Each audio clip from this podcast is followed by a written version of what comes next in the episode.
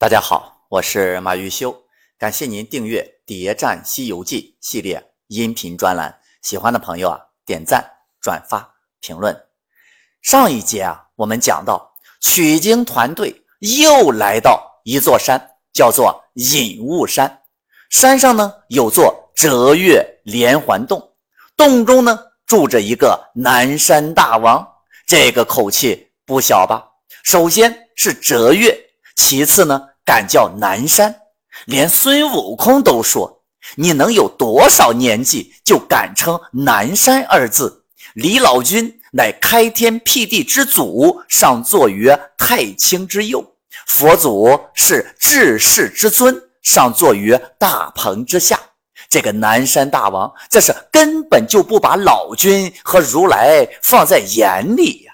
南山大王数百年来放荡于此，居然没有人敢动他。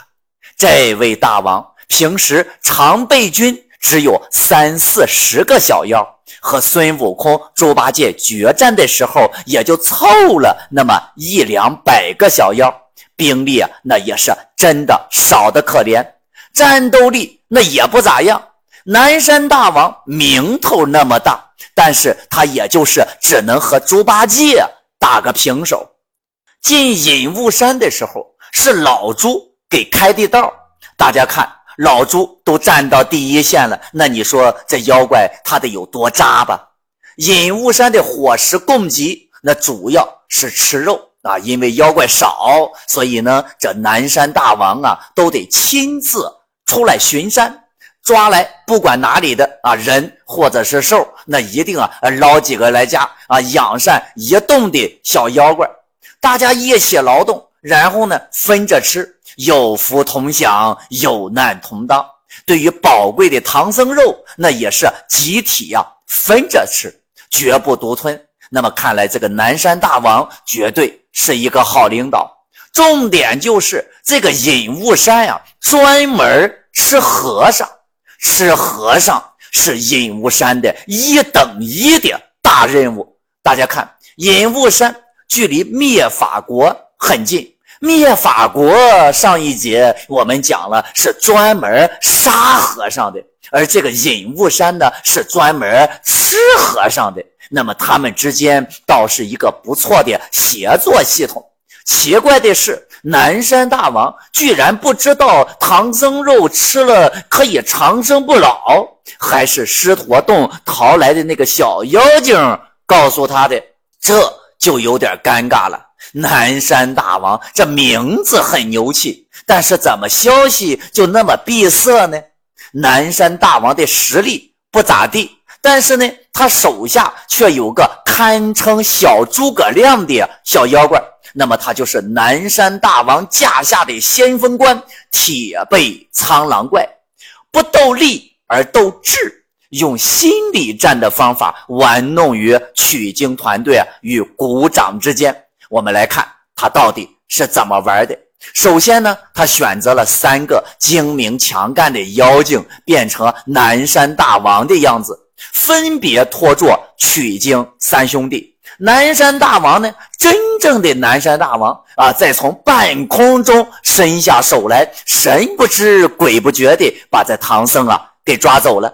这个计策果然非常的成功，南山大王顺利的活捉了唐僧。然后南山大王就要开始吃唐僧肉了，但是面对唐僧肉的诱惑，铁背苍狼怪绝对。经受住了这个诱惑和考验，因为铁背苍狼怪知道吃了唐僧肉，那就一定没有回头路了。孙悟空如果非得要来寻仇，那么你被他打死了，唐僧肉吃了，那不也白吃吗？所以还是得要慎重再慎重，给自己啊留条后路。那么孙悟空来要人的时候，南山大王呢，首先是认怂了。但是我们的这个呃小诸葛先锋官铁背苍狼却很冷静，说道：“大王放心，且休埋怨。我记得呀，那孙行者是个宽宏大量的猴头，虽然他神通广大，却好奉承。我们呀，拿个假人头出去哄他一哄，奉承他几句只说他师傅啊是被我们吃了。若哄得他去呢，唐僧还是我们受用；如若哄不过去，那再做理会。你还别说，这铁背苍狼还真挺了解孙悟空的性格的。那么他是怎么哄骗孙悟空的？首先呀，他抛出来一个柳树根变的假人头，但是呢，一下子就被孙悟空啊给识破了。那孙悟空是怎么识破的呢？悟空道：“嗨。”真人头抛出来，扑嗒不响；假人头抛出来，掉在地上，就像梆子的声音。不信啊，你等我给你抛了，你听。大家想想，这要是没有足够多的吃人经验，孙悟空怎么可能分辨得出来呢？可想孙悟空当年肯定也是把人头啊当皮球踢的主。接着，妖怪又从哎包皮亭找了一个真人头。这一次，孙悟空可是真信了，和八戒、沙和尚那一起是放声大哭啊！那有人问了，除了取经三兄弟，不是还有秘密护唐小分队吗？随身保护着唐僧吗？老孙叫出来问问，这不就知道了吗？那么孙悟空为什么就信了这么个假人头呢？嗨，这一战秘密护唐小分队不会保护唐僧的。因为这一战十有八九和玉帝有联系，紧接着孙悟空就领着老猪要打破他的洞府，拿住妖魔，碎尸万段，给唐僧啊报仇。此时南山大王是真怂了，但铁背苍狼怪道：“古人说得好，手插鱼篮，必不得兴啊！一不做二不休。”左右率领家兵杀那和尚去来，一场混战。隐雾山的小妖们那是很给力呀，逼得孙悟空使出分身法，变出多个自己的模样，个个都使金箍棒。南山大王逃走，铁背苍狼呢被孙悟空一棍子给打死，现出了本相。嗨，一个小妖。能把取经团队的三兄弟逼得是痛哭流涕，那在我心里，他就是《西游记》当中最厉害的妖精了。但最终他还是被孙悟空一棍子给抡死了。一个玩智商的，最后呢还是没玩过玩棍子的。咱们再来看看这南山大王的结局。铁背苍狼被打死之后，这个南山大王啊，自知。不是对手，立刻就把洞门给堵上了，躲起来了。孙悟空潜入洞府，发现唐僧啊，哎，还活着，就变出个瞌睡虫，哎，哄睡了洞里啊所有的妖怪。此时老孙的举动那就挺有意思了。孙悟空啊，见这些妖怪们都睡着了，自己呢跑到后院高叫师傅。唐僧就赶紧求救啊，说徒弟啊，赶快来给我解解绳子呀！绑死我了！孙悟空却说：“师傅，你不要忙，等我呀打杀了妖精回来，再来给你解。”即抽身跑至中堂，正举起棍子要打，哎，又止住手了，说：“不好，那还是先去解了师傅，然后回来再打。”复至园中又思量，那还是不行，那得等着打了妖怪回来再救师傅。如此两三番。却才跳跳舞舞的来到后园里。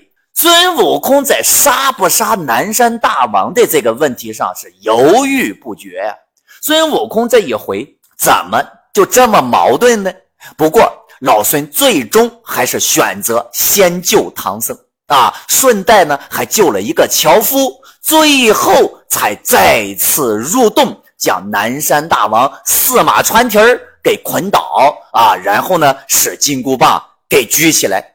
八戒一看，举起耙子就要打。孙悟空说：“且住手，洞里还有些小妖未拿。”孙悟空不让猪八戒打死南山大王，而是让猪八戒呢去寻找些柴火，火烧折月连环洞。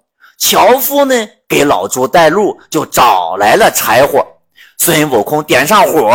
猪八戒用两个耳朵啊扇风，那些小妖醒来，烟火齐着，莫想有半个活命，连洞府烧得清空啊！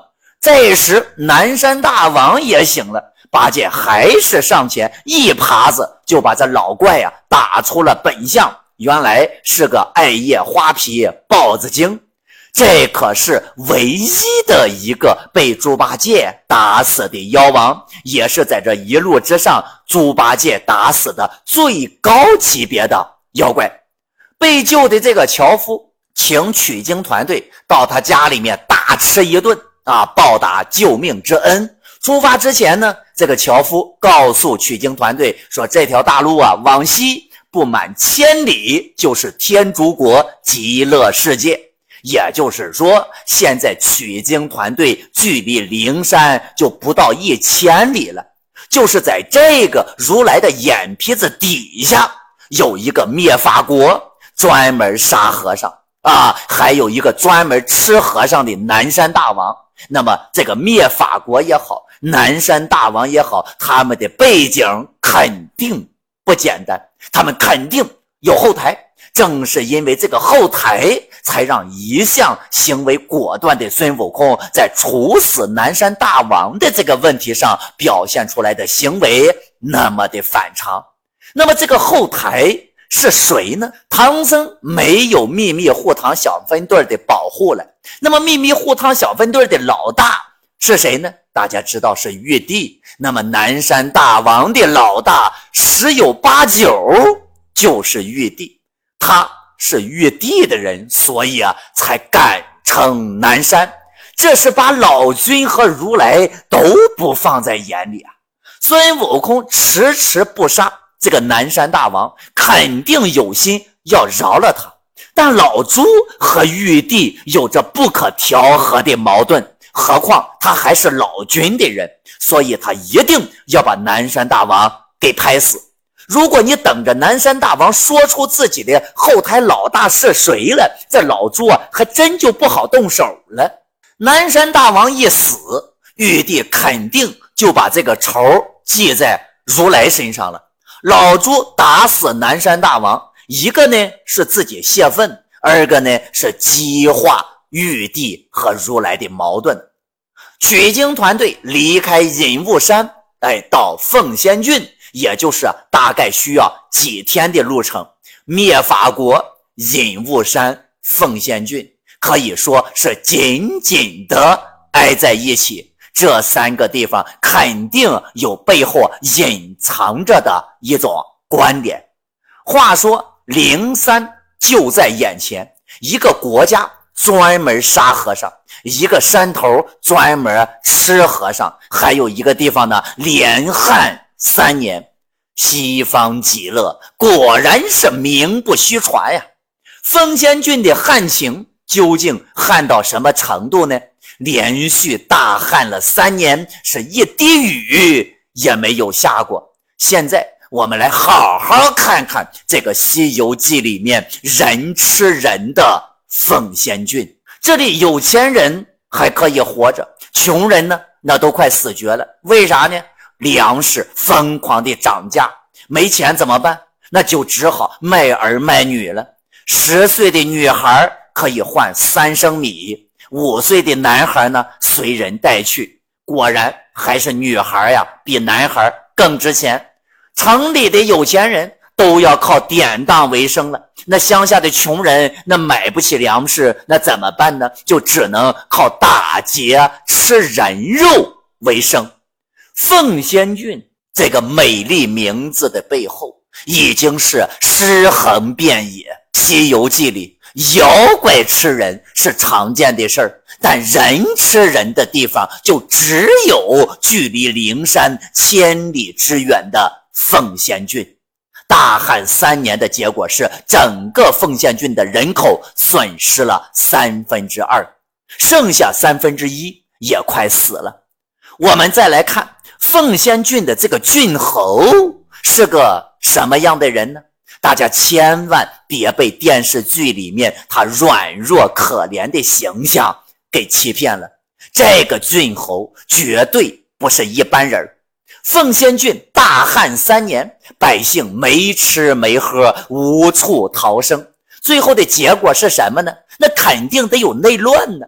但是这个凤仙郡郡侯，你想想，如果他不够铁腕又怎么可能稳定得住这个郡里的局面呢？这个郡侯的政令执行效率那是非常的高，他说干什么，这里的人就干什么。说念经，城里城外大家小户，不论男女，都要烧香念佛。最后呢，雨下完了。奉先郡郡侯居然让人连夜赶工，只用了半个月的时间就建起来一座甘霖普济寺。要知道，这可只是下了雨而已，又不是粮食一夜之间长出来了。他硬是赶着一群还没吃饱肚子的人，连连夜建造寺庙，可见这个手段他不是一般的黑。话说，取经团队接了榜，表示能够求雨。进了侯府，郡侯第一时间就是安排取经团队吃饭。我们知道，猪八戒的这个饭量是吧？那得有多大？他能让老猪一口气吃饱，这可不是一个小数目。最起码说明这个郡侯的侯府里面是有粮食的，而且还不少。看老猪吃那么多，他一点都不心疼啊！他也不害怕这四个人呀是骗子啥的。凤仙郡尸横遍野，而郡侯家里的粮食却多的是。看来呀，无论到什么时候，受害的都是底层老百姓。那么凤仙郡为什么不下雨呢？孙悟空把龙王叫来下雨，龙王的解释是没有玉帝的圣旨。那之前孙悟空找龙王下雨的时候，也没那么多幺蛾子呀。龙王叫孙悟空去找玉帝请旨，孙悟空到天庭呢，还吹呢，看老孙的人情如何。人家葛仙翁就说了：“哼，苍蝇包网，好大的面皮儿啊！”孙悟空的这面皮儿到底有多大呢？在天庭人的眼里来看呀，就只有苍蝇那么大。很显然。在七个蜘蛛精被打死之后，整个天庭对孙悟空的态度已经有了一百八十度的大转弯。玉帝也不再是有求必应了。玉帝表示：“那要给凤仙郡下雨，行啊，那你得完成三件事儿。哪三件事儿呢？一座米山约有十丈高下，小鸡吃了米尽；一座面山约有二十丈高下，狗舔的面净。”那么一座铁架子，架子上面呢挂一把金锁，约有一尺三四寸那么长短。锁亭呢，哎，有指头粗细，下面有一盏明灯，需要这个灯的火焰撩断这个锁的锁亭。孙悟空的反应说明了一切，那是大惊失色，再不敢起奏，走出殿面满面含羞。老孙这是被吓坏了呀，立刻就没了胆儿和玉帝叫板了。那以前还是自己太年轻啊，今日方知玉帝的手段。